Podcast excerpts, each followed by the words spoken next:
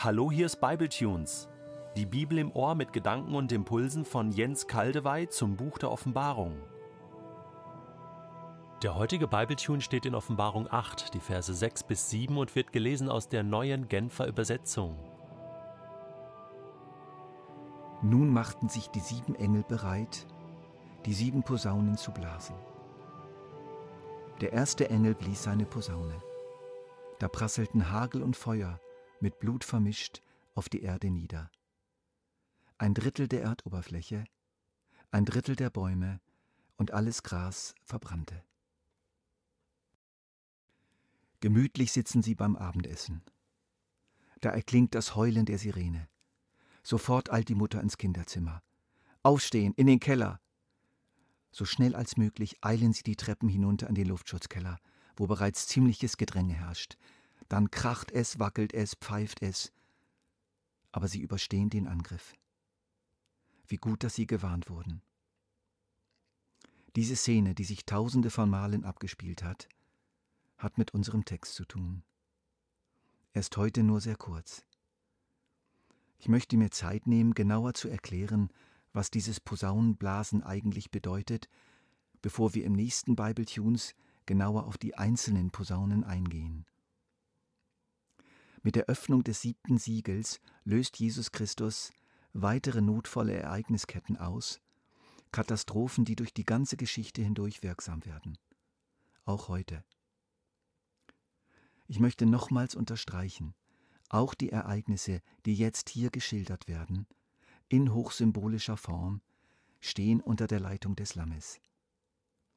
Sie geschehen unter der Regie dessen, der sich für uns hingegeben hat und uns liebt. Es ist extrem wichtig, das zu verstehen oder mindestens zu akzeptieren. Liebe kann hart sein. Liebe muss manchmal hart sein. Echte Liebe ist langfristig. Echte Liebe kann heute Schmerzen zufügen, damit morgen die Gesundheit kommen kann. Jesus öffnet also das Siegel, sieben Engel machen sich bereit zu posaunen, stoßen in die Posaune, und dann passiert ganz viel. Wie ist dieses Bild vom Posaunenblasen zu verstehen? Hinter der Übersetzung Posaune steht das griechische Wort Salpings. Interessanterweise dient dieses Wort Salpings an verschiedenen Stellen der Bibel als Wiedergabe verschiedener Signalinstrumente. Instrumente wie die Fanfare oder das Horn. Im Alten und im Neuen Testament wird es oft in Situationen verwendet, in denen es darum geht, Menschen herbeizurufen oder aufzuwecken, sie zu einem konkreten Handeln aufzufordern. Hört euch mal einige Beispiele an. 1. Korinther 14, Vers 8 Denn auch wenn die Posaune einen undeutlichen Ton gibt, wer wird sich zum Kampf rüsten? 1. Korinther 15, 52 Sobald die Posaune erklingt, werden die Toten auferweckt werden und einen unvergänglichen Körper bekommen. 4. Mose 10, Vers 2 Lass zwei Trompeten aus getriebenem Silber anfertigen. Mit ihnen sollst du die Gemeinde zusammenrufen und auch das Zeichen zum Aufbruch geben. Besonders eindrücklich ist eine Stelle aus dem Propheten Hesekiel im 33. Kapitel. Wenn ein Wächter die Feinde kommen sieht, hat er die Pflicht, das Alarmhorn zu blasen und die anderen zu warnen. Wenn jemand das Alarmsignal hört, sich aber nicht warnen lässt und deshalb umkommt, dann trägt die betreffende Person allein die Schuld.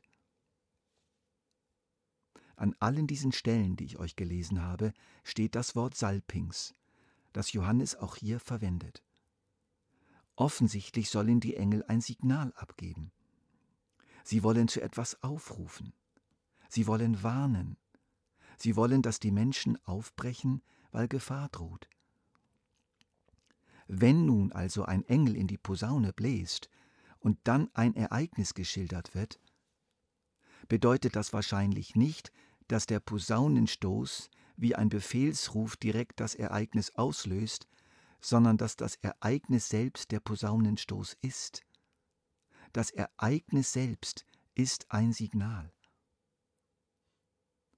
Die geschilderten Ereignisse hier haben eine Dimension, die wir leider oft überhaupt nicht wahrnehmen, weil wir dermaßen verhärtet sind. Nämlich die Dimension eines Rufs Gottes.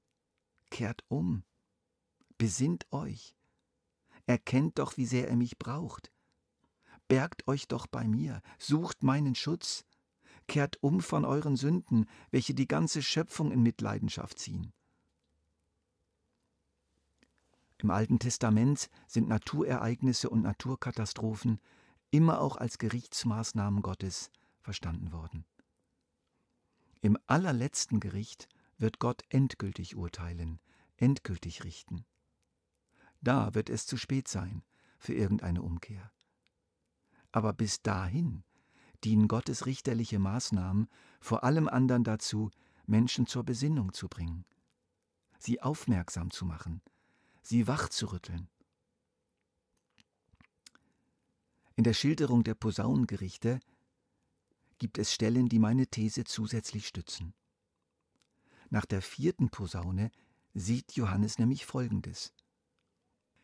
Hierauf sah ich einen Adler, der hoch oben am Himmel flog, und hörte ihn mit lauter Stimme rufen Weh denen, die auf der Erde leben, weh ihnen, wenn die letzten drei Engel ihre Posaunen blasen.